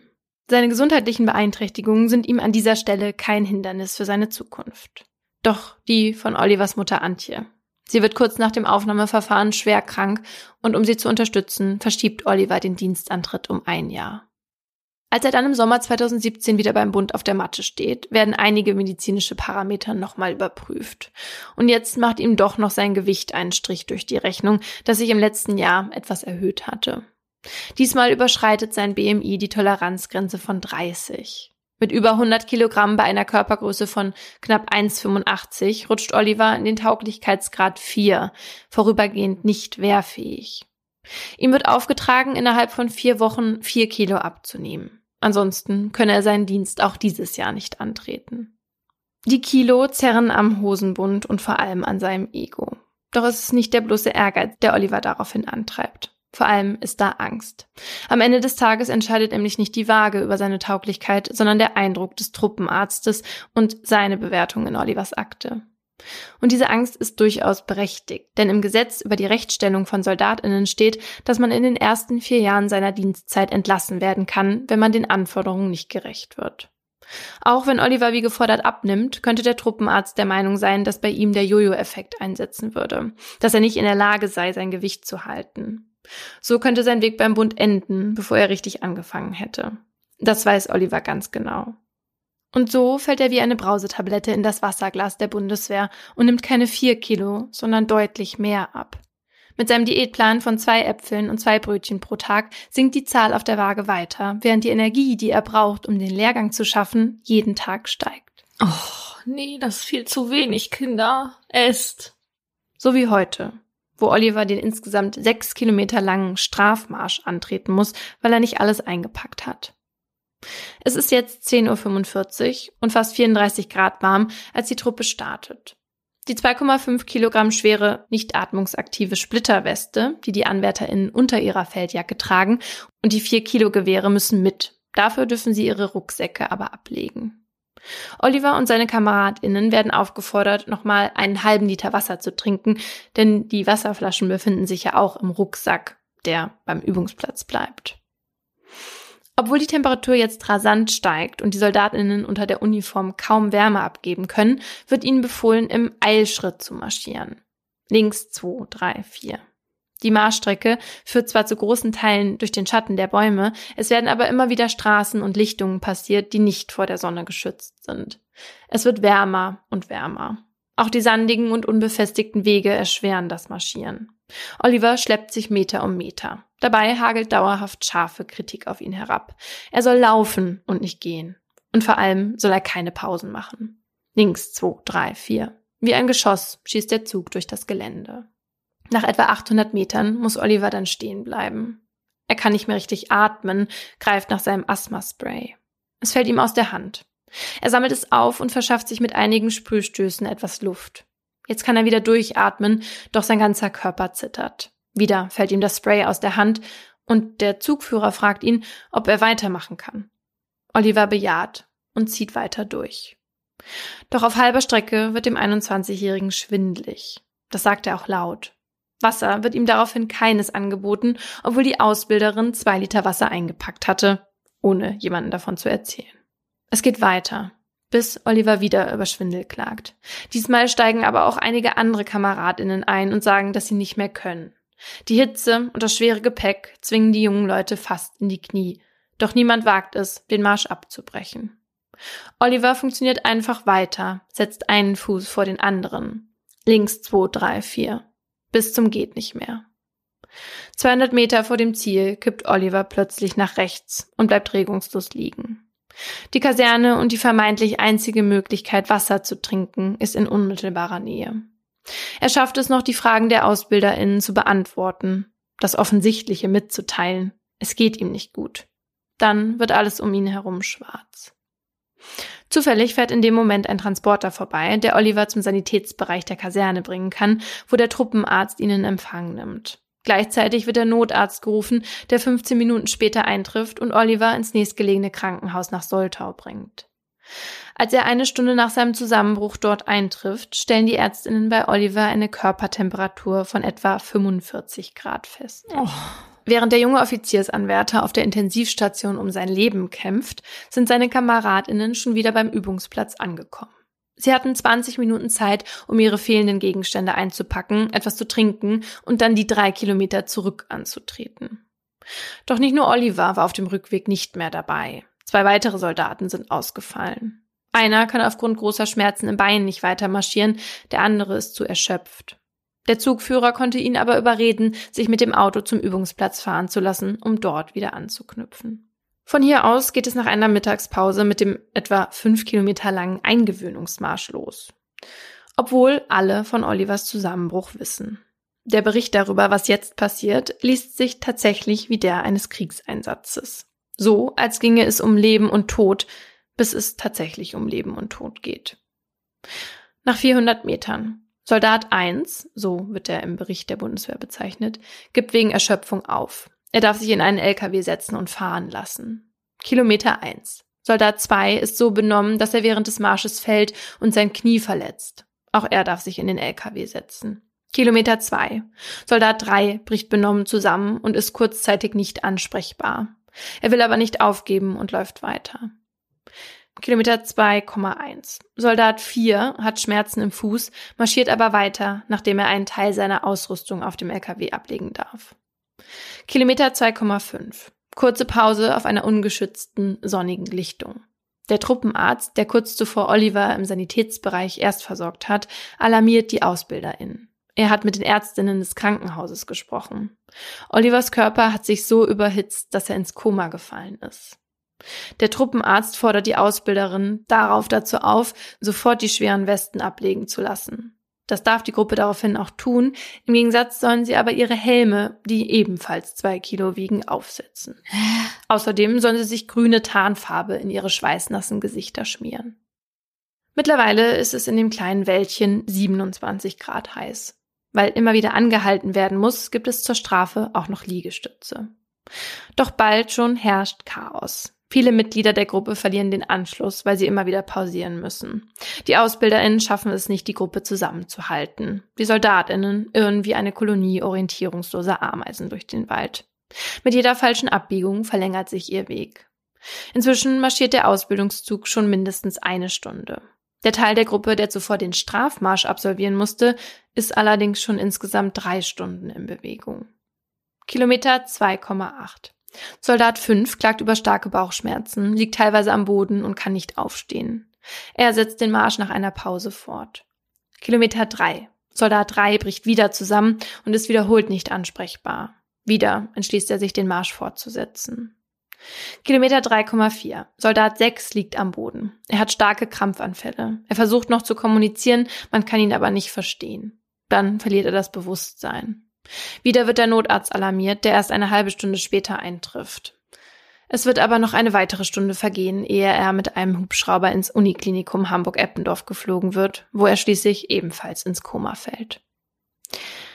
Innerhalb von drei Stunden und fünf Kilometern ist einer nach dem anderen in der Hitze zusammengeklappt. Doch als würde sich hinter jedem Baum der Feind verstecken, wird die Übung nicht abgebrochen. So fallen auch noch zwei Soldaten kurz vor der Kaserne auf den Boden. An fast derselben Stelle, an der auch Oliver vier Stunden zuvor zusammenbrach. Zwei weitere Notrufe werden abgesetzt. Einer der beiden wird 20 Minuten später von einem weiteren Rettungshubschrauber ins Bundeswehrkrankenhaus nach Hamburg gebracht. Der andere muss ebenfalls über eine Stunde warten, bis er die Schwelle eines Krankenhauses passieren kann. Erst jetzt wird der Kompaniechef, der gerade im Sommerurlaub ist und den Eingewöhnungsmarsch angeordnet hatte, über die Vorkommnisse informiert. Da ist Oliver bereits ebenfalls auf dem Weg auf die Intensivstation des Uniklinikums Hamburg-Eppendorf. Die Höchsttemperatur, die je ein Mensch überlebt hat, lag bei 43 Grad. Olivers Körper ist immer noch zwei Grad wärmer. Am Ende des Tages liegen vier Soldaten auf der Intensivstation, zwei im Koma. Sie alle mussten den Strafmarsch vorher absolvieren, weil sie etwas vergessen hatten. Drei von ihnen sollten im Anschluss an die sechs Kilometer noch den fünf Kilometer langen Eingewöhnungsmarsch hinter sich bringen. Alle von ihnen erlitten einen Hitzeschlag, als ihre Körpertemperatur über die 40 Grad Marke klettert. Mit jedem Meter hatte sich Olivers Körper mehr erhitzt. Er hatte keine Möglichkeit zu schwitzen, weil er zum einen kein Wasser zum Trinken bekam und zum anderen die Kleidung die Transpiration verhindert hatte. So kam es zu einem Hitzestau im Organismus. Der Blutdruck sank, die Sinne schwanden und Oliver wurde, genau wie die drei anderen, bewusstlos. In den nächsten Tagen weichen Papa Frank, Mama Antje und Schwester Leonie nicht von Olivers Bett. Sie hoffen und bangen, dass er wieder aufwacht, vielleicht einfach wieder der Alte ist. Und dann gibt es tatsächlich ein richtiges Lebenszeichen. Oliver erwacht für einen kurzen Moment, aber er ist nicht in der Lage zu sprechen und ist kurz darauf wieder weg. Mit jedem Tag, der daraufhin vergeht, schwindet ein bisschen von der Hoffnung. Die alles überschattende Frage aber bleibt. Warum? Und die stellt sich auch die Staatsanwaltschaft Lüneburg, die in den Tagen nach dem Marsch mit den Vernehmungen aller Beteiligter beginnen will. Was sich als gar nicht so einfach herausstellt, denn viele sind krankgeschrieben, darunter auch die AusbilderInnen, die an dem Tag die Befehle gaben. Erst nach und nach kristallisiert sich für die Ermittelnden heraus, dass es sich nicht um einen normalen Übungsmarsch gehandelt hat, wie die Bundeswehr erst kommuniziert hatte, sondern um einen Strafmarsch mit anschließendem Übungsmarsch, der bei gleißender Hitze durchgeführt wurde. Im Raum steht schnell die Anschuldigung der fahrlässigen Körperverletzung gegen die Vorgesetzten. Und dann kommt zehn Tage nach dem Marsch noch die der fahrlässigen Tötung hinzu. Denn Oliver schafft es nicht. Nein. Zehn Tage kämpft der 21-Jährige um sein Leben, aber 45 Grad Körpertemperatur sind einfach zu viel. Nicht nur sein Hirn, das Nervensystem und seine Organe sind dadurch schwer geschädigt, auch sein Immunsystem ist machtlos. In seinem Zustand ist jeder Keim, jeder Luftzug, der eine Erkältung auslösen könnte, jede minimale Verletzung, die er sich beim Marsch oder davor zugezogen haben könnte, und auch jede innere Verletzung ein Todesurteil. Normalerweise schützt das Immunsystem den Körper vor Angriffen feindlicher Erreger. Der Strafmarsch allerdings hat die letzte Bastion Olivers Körpers eingerissen. Er hat keine Chance, sich zu verteidigen. Am 29. Juli 2007 stirbt Oliver nach einer Blutvergiftung an einem Multiorganversagen. Der Soldat mit der Nummer 6 liegt zu dem Zeitpunkt immer noch im Koma. Sein Zustand ist schlecht, auch sein Gehirn ist angeschwollen und schwer verletzt. Die Schäden sind irreparabel, aber es besteht die Chance, dass er überlebt.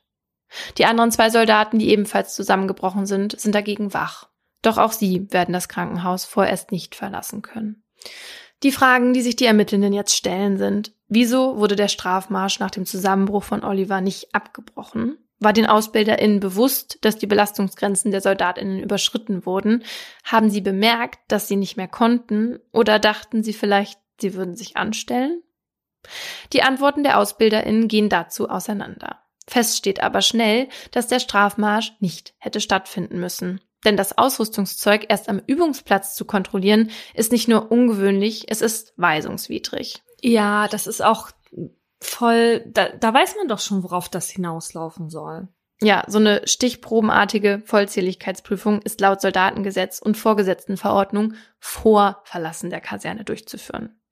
Da auch in der Ausbildung immer möglichst realitätsnahe Einsätze simuliert werden sollen, ist Vorbereitung unerlässlich. Mitten im Gefecht festzustellen, dass man beispielsweise seinen Gehörschutz nicht dabei hat, ist nicht nur ungünstig, sondern gefährlich. Die Ausrüstung hätte also vor der Fahrt zum Waldgebiet überprüft werden müssen und dann wäre es auch nicht zu dem Befehl gekommen, einen sechs Kilometer langen Strafmarsch durchzuführen. Fraglich ist auch, ob die 29 Soldatinnen überhaupt körperlich in der Lage waren, einen solchen Strafmarsch zu absolvieren. Der Eingewöhnungsmarsch, der zum normalen Ausbildungsplan der Einheit gehört, ist fünf Kilometer lang. Marschiert wird langsam, phasenweise wird das Tempo beschleunigt, aber es gibt regelmäßig Pausen und keine Zeitbegrenzung. Der Strafmarsch dagegen konterkariert diese Eingewöhnung komplett.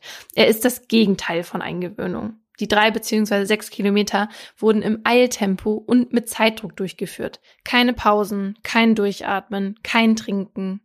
Keiner der Soldatinnen war zu dem Zeitpunkt für diese Art der Belastung trainiert. Spätestens aber, als Oliver zusammengebrochen ist, hätte die ganze Gruppe anhalten müssen, weil objektiv erkennbar war, dass die Soldatinnen an ihre Belastungsgrenzen gekommen sind. Und so hätte den anderen ein Martyrium erspart werden können. Am 14. August 2017 erhält Oliver ein Begräbnis mit militärischen Ehren. Sowohl Kosten als auch Gestaltung werden vom Militär übernommen. Fast alle 42 OffiziersanwärterInnen kommen. Einige von ihnen tragen Olivers Sarg zu Grabe, während Trommler und Trompeter eine traurige Symphonie zum Besten geben. In der Traueranzeige der Bundeswehr heißt es, Kamerad, wir werden dich nie vergessen. In der der Familie steht, wenn wir an dich denken, fallen Sonnenstrahlen in unsere Seelen und unsere Herzen halten dich umfangen, so als wärst du nie gegangen. Wir werden dich nie vergessen. In Liebe, Mami, Paps und Leonie.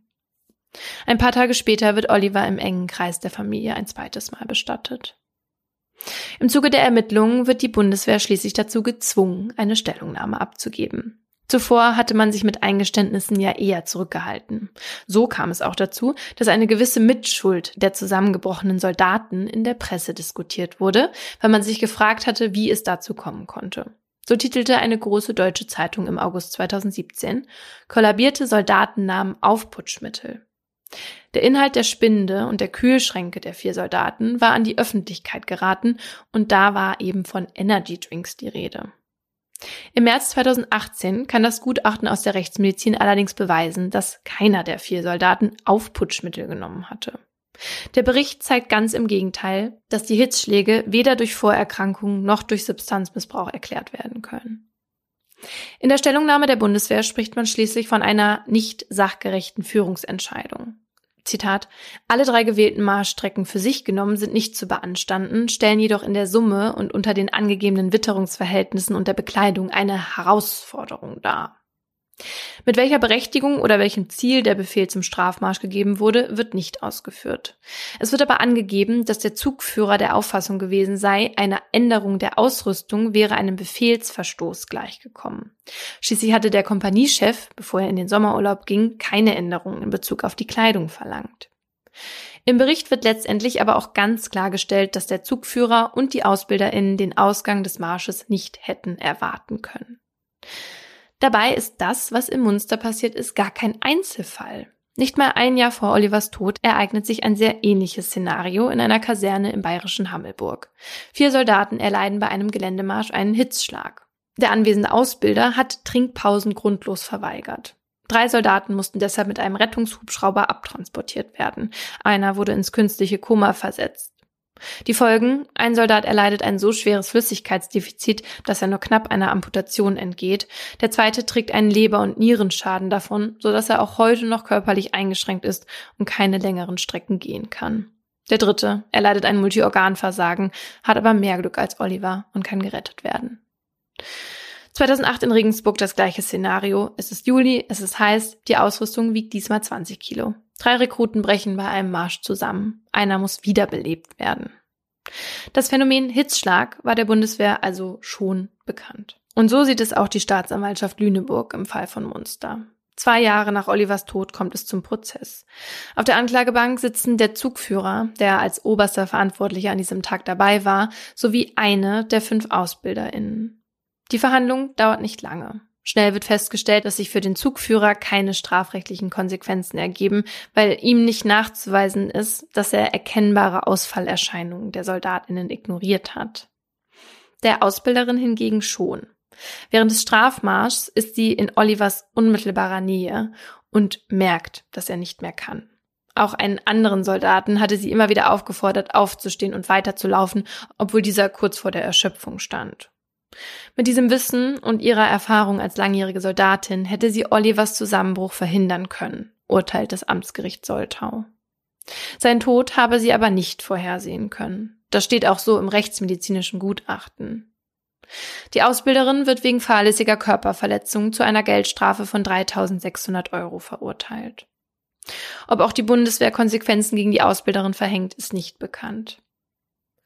Wie sich so ein Urteil für die Familie von Oliver anfühlen muss, kann man nur erahnen. 3600 Euro dafür, dass man nicht aufgepasst hatte auf ihren Sohn, dass man ihn und die anderen jungen Männer in ihr Verderben hatte marschieren lassen. Bis heute steht Olivers Familie noch in engem Kontakt zu den Familien der anderen drei Soldaten, die aufgrund von zu großer Hitze zusammengebrochen sind.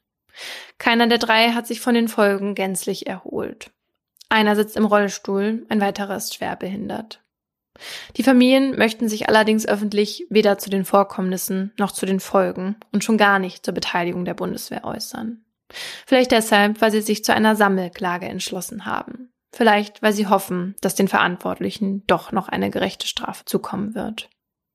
Wenn man heute, fast genau fünf Jahre nach dem Marsch, zu Olivers letzter Ruhestätte kommt, ist es genau das. Ruhig. Die schwüle, warme Sommerluft umgibt den marmornen Grabstein, auf dem neben seinem Foto, dem Namen, dem Geburts- und Sterbedatum auch noch das Bundeswehrkreuz zu sehen ist. Hier durchschneidet kein Gebrüll eines Vorgesetzten die andächtige Stille des Friedhofs. Kein Antreten, nur Stille.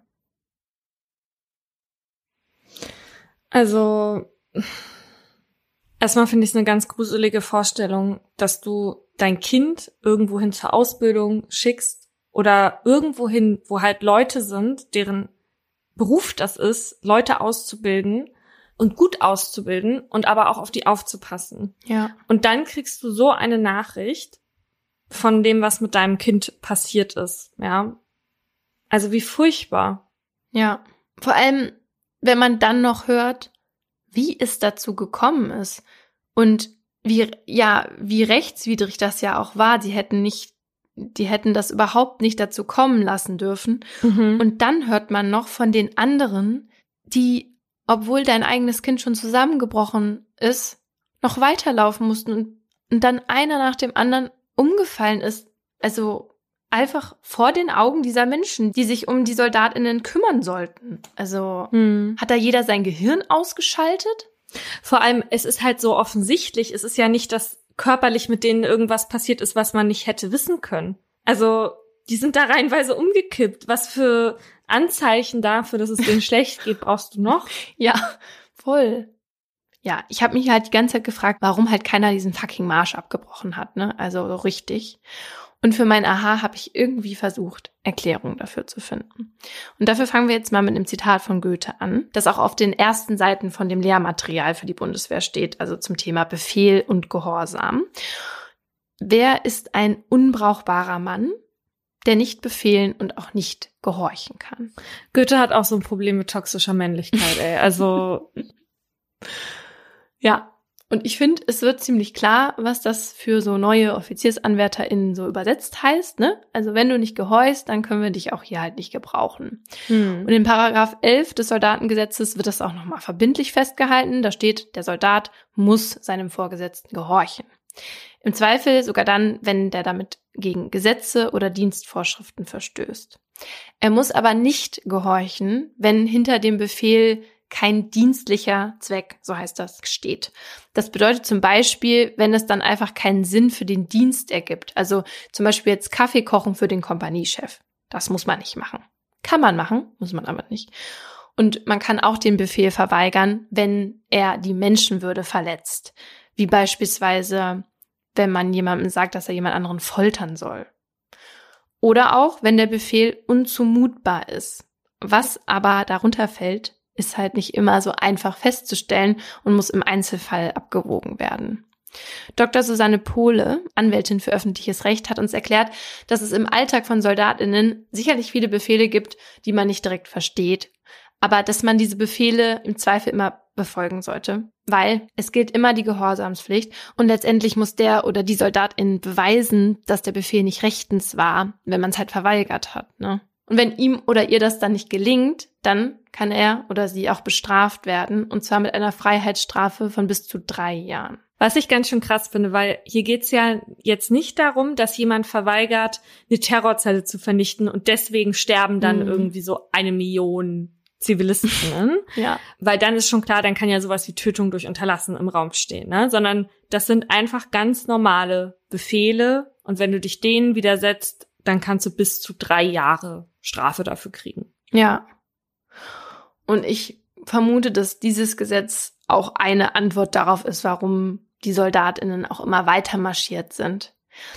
Dass ein Abbrechen des Marsches aufgrund jetzt von totaler Erschöpfung nicht als Befehlsverweigerung gilt, das wussten offenbar nicht alle. Aber selbst wenn, man kann ja schon davon ausgehen, dass einige halt auch weitergemacht haben, weil sie, wie Oliver jetzt, Angst davor hatten, entlassen zu werden, wenn man halt merkt, dass sie diesen körperlichen Anforderungen nicht gerecht werden. Hm. Ja, und dann hast du halt so eine Gruppe und dann will da niemand irgendwie der Schwächste sein oder so und aufgeben vor allen anderen. Man weiß ja selber, wie das ist.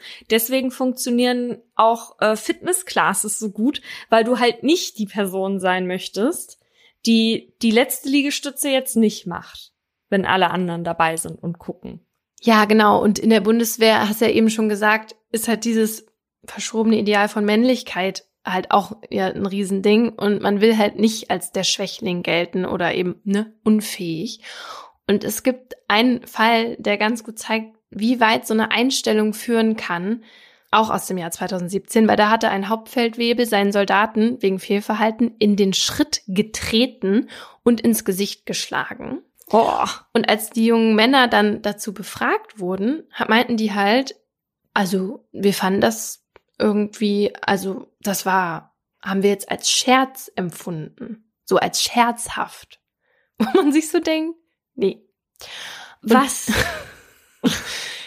ja, und die hatten das halt nicht gemeldet, weil sie meinten, dass das halt körperlich auszuhalten war, wo man sich auch wie so denkt, du musst es aber nicht aushalten. und weil sie es sich auch nicht mit dem Hauptfeldwebel verscherzen wollten. Also, das ist doch komplett verquer, ja. Ja. Und bei so ein paar Sachen, natürlich nicht, wenn mir jetzt jemand ins Gesicht schlägt oder so, ne, aber ne, wir kennen das ja auch bei Vorgesetzten, dass man da so ein paar Punkte dann irgendwie nachvollziehen kann, wenn man da jetzt nicht direkt irgendwie was gegen macht. Ich meine, ich habe mir als Auszubildende ja auch vieles gefallen lassen. Stichwort Nasenklau, als mir so ein Vorgesetzter im Spiel die Nase geklaut hat und dachte irgendwie, das wäre witzig oder so. Mhm. Aber die Frage ist ja auch, warum haben die AusbilderInnen das nicht gestoppt? Die hätten ja auch aus eigener Erfahrung wissen müssen, dass solche Märsche halt krass sind, vor allem bei so hohen Temperaturen. Das Ding ist nur, diese Art von Empathie funktioniert innerhalb so einer Rangordnung nicht so wirklich, weil nachdem man selbst so eine mega anstrengende Herausforderung gemeistert hat, stellt sich in der Rückschau oft so der Eindruck ein, als sei das ja gar nicht so schlimm alles gewesen. Und man mhm. denkt dann eher, ja, wenn ich das geschafft habe, dann schaffen die das halt auch. Da müssen jetzt auch durch. Aber in der Bundeswehr gibt es auch zum Beispiel das Problem des minimalen Gruppenparadigma, so heißt das. Das bedeutet, dass die Gruppe der AusbilderInnen in den SoldatInnen eine Fremdgruppe sieht, die die dann auch so als einheitliche Masse wahrnehmen und dann halt nicht so richtig sehen, wenn dann Einzelne Schwierigkeiten haben und dass es dieses Problem da gibt, das, das gibt die Bundeswehr quasi auch auf ihrer Homepage so zu. Und wie die Bundeswehr auch selber in ihrem Statement dargeschrieben hat, hatten die AusbilderInnen ja auch einen Befehl von ihrem Vorgesetzten, und zwar diesen Marsch durchzuführen. Mhm. Ne? Und da kann man dann auch an diese Gehorsamspflicht denken, aber die hätten den Befehl auch ändern können. Die hätten das nur begründen müssen. Und ich finde, eine 2,5 Kilogramm schwere Weste bei einer Außentemperatur von 28 Grad abnehmen zu lassen, kann man jetzt schon gut begründen eigentlich. Ja, also die hätten doch diesen ganzen Marsch nicht machen müssen oder was? Ohne Wasser. Ja ja, also das alles, was du jetzt eben schon gesagt hast, es könnten Erklärungen dafür sein, warum die AusbilderInnen nicht einfach gestoppt haben. Oder es war halt auch einfach Schikane und damit Machtmissbrauch. Kann ja. halt auch sein, ja. Ähm, wissen wir ja auch von manchen Experimenten, was da mit Menschen passiert, wenn die auf einmal hier irgendwie am Hebel sitzen, ne? Ja, so wurde das auch tatsächlich danach auch diskutiert in der Presse, dass man das quasi provoziert hat, diesen Strafmarsch, indem man eben nicht vorher die Sachen kontrolliert hat, sondern die erstmal schön bis an den Waldrand gefahren hat.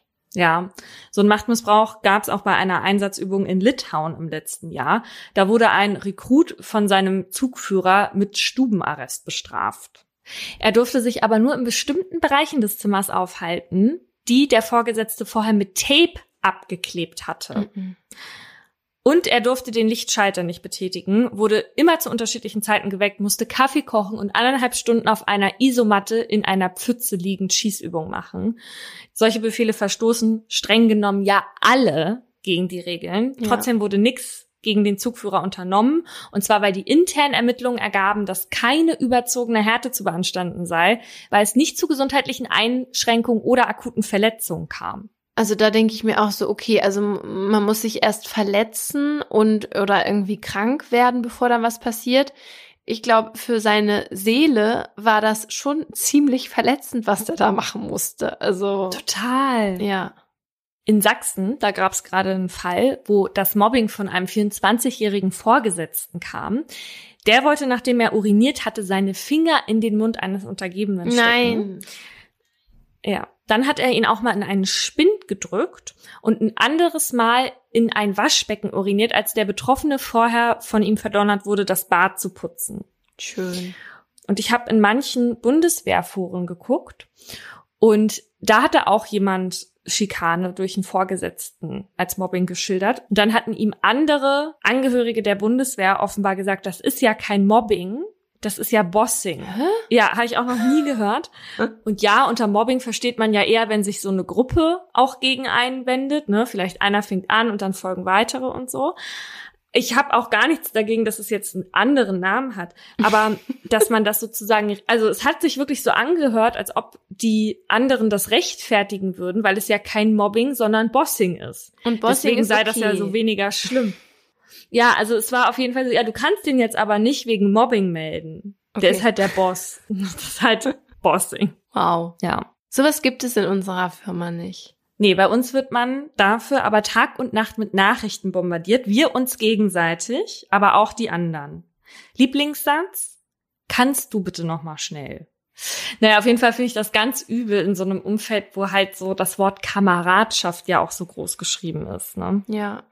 Es ist aber ja auch so, dass es den Soldatinnen manchmal offenbar auch Spaß macht, total unangemessene Übungen zu machen.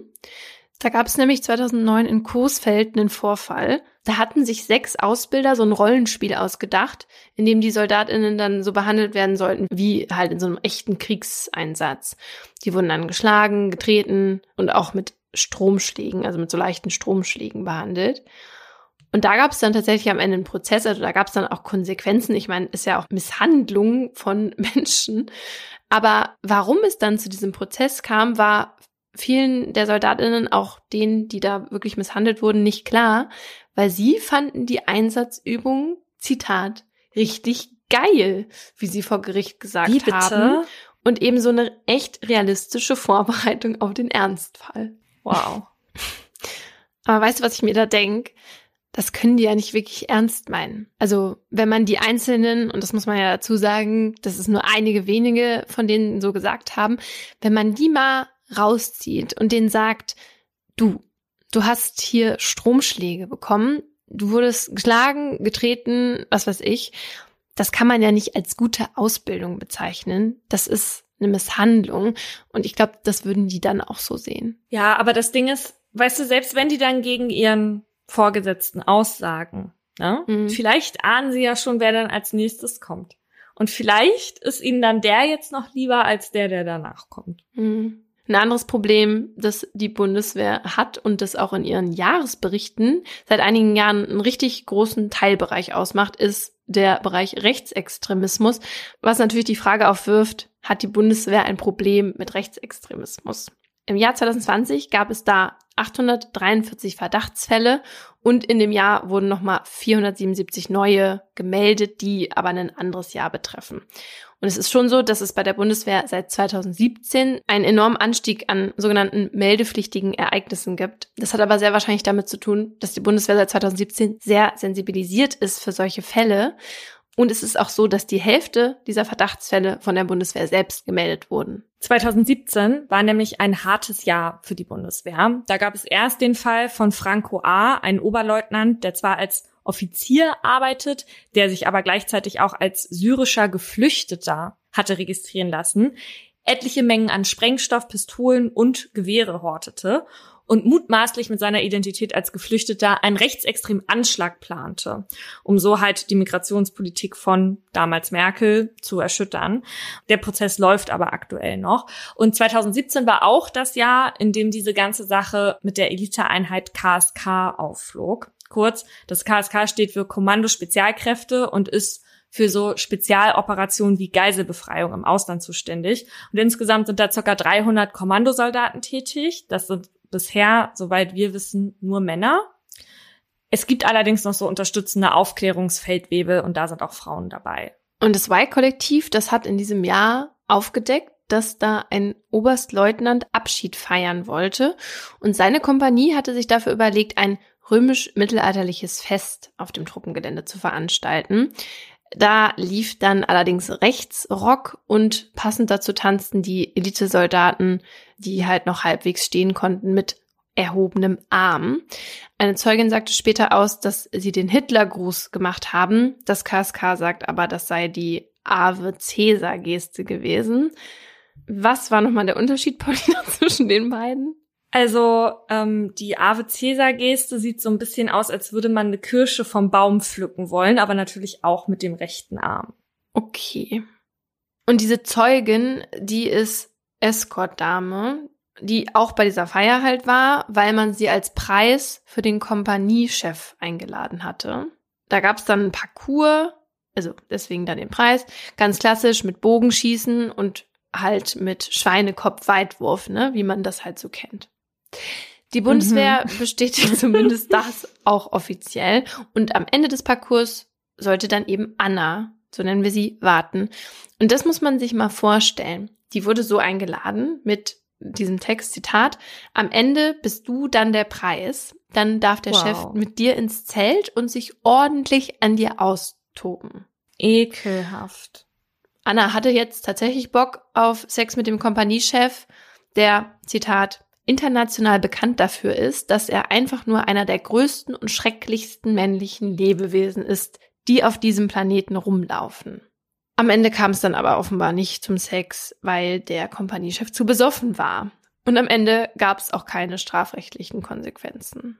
Allerdings hatte man nach diesem Abend die Einheit mal so ordentlich auf links gedreht. Und dann kam raus, dass an diesem Abend auch ein KSK Partyboy anwesend war, der drei Jahre später ins Visier von ErmittlerInnen geriet weil er in seinem kleinen netten Häuschen mit Garten drei Depots mit Schusswaffen verbuddelt hat, 7000 Stück Munition, oh. zwei Kilo Sprengstoff, Zünder und ein Sturmgewehr. Und in seiner Wohnung findet man auch ein SS-Liederbuch, Tonträger mit rechtsextremer Musik und Kleidung der rechten Szenemarke Thor Steiner. Davon gibt's übrigens auch eine Folge vom Zeitverbrechen-Podcast, die wir beide ja mal auf einer Autofahrt zusammen gehört haben. Mhm. Und dieser Typ, der kriegt dafür nur zwei Jahre auf Bewährung, weil man ihm nicht nachweisen konnte, was er mit den Waffen vorhatte. Also im Grunde genommen, ob er überhaupt eine Straftat begehen wollte. Am Ende hat dann unsere damalige Verteidigungsministerin AKK die zweite Kompanie, und es gibt insgesamt vier, und die zweite ist eben die, zu der die Partyboys gehörten, auflösen lassen. Und es gab einen Reformprozess und einen neuen Kommandeur, weil der alte auch in irgendwelche fragwürdigen Sachen ähm, verstrickt war und entschieden hatte. Und letztes Jahr im Februar wurde dann nochmal offengelegt, dass das Verteidigungsministerium 24 KSK-Soldaten dem Phänomenbereich Rechtsextremismus beziehungsweise Reichsbürger zuordnet. Also so unabhängig von dieser Party jetzt, ja. Und jetzt mal abgesehen von diesem KSK-Skandal sieht Werbeauftragte Eva Högel noch überall Handlungsbedarf in Sachen Rechtsextremismus. Zitat, es hat sich in den vergangenen Jahren viel getan, aber wir sind immer noch nicht dort angekommen, wo wir hin müssen. Ja, also diese ganze gruselige, furchtbare KSK-Sache, ne, das ist halt auch jetzt was, was ich immer mit der Bundeswehr verbinde, ne?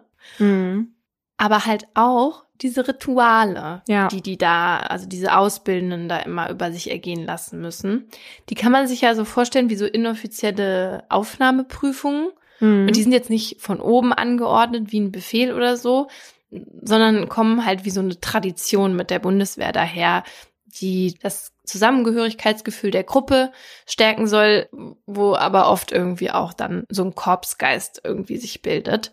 Meist sind die Rituale total harmlos, ja. Das geht dann eher so um körperliche Fitness. Manchmal sind die aber auch so abartig, dass die halt in der Presse landen. Da ist dann eben vom Trinken bis zum Erbrechen die Rede und von Essen von Fischabfällen oder auch Schweineleber. Boah. Da gibt's zum Beispiel auch das Spindsaufen. Heißt, du bist im Spind, musst eine Flasche exen und wirst dann, während du noch in diesem Spind bist, umgeworfen. Ekelhaft. Also, dass sich da einige auch den Alkohol reinstellen wie nix, ne? Also, das ist für die anderen ja auch total blöd, wenn sich ihre KameradInnen da ständig wegschießen. Und ich bin auch so ein paar Urteile durchgegangen und bei denen halt SoldatInnen beteiligt waren. Es gab halt echt auffällig viele so Disziplinarverfahren wegen Trunkenheit. Es gab sogar mal einen Hubschrauberabsturz, weil die Besatzung noch besoffen war. Wow. Ja. Aber ähm, ich habe auch Rituale ohne Alkohol gefunden. Zum Beispiel das Rotarsch-Ritual bei der Marine. Oh Gott, oh Gott, oh Gott. Oh. Das schon eklig an. Da wird mit einer Bohnermaschine der nackte Hintern malträtiert, bis er halt rot ist. Bohner, so wie man den Boden bohnert. Ja. Und dann kreist da so was ganz schnell. Oh, aua, das zwiebelt bestimmt richtig. Ja, und eigentlich sind solche Rituale halt auch gar nicht erlaubt, ne? Aber Vorgesetzte schauen da halt manchmal weg. Problem ist halt, mhm. wenn man das äh, nach oben weiter sagt, das war 2016 der Fall in einer Kaserne in Pfullendorf, da hatte sich eine Soldatin halt dann direkt an den Werbeauftragten und die damalige Verteidigungsministerin Ursula von der Leyen gewandt.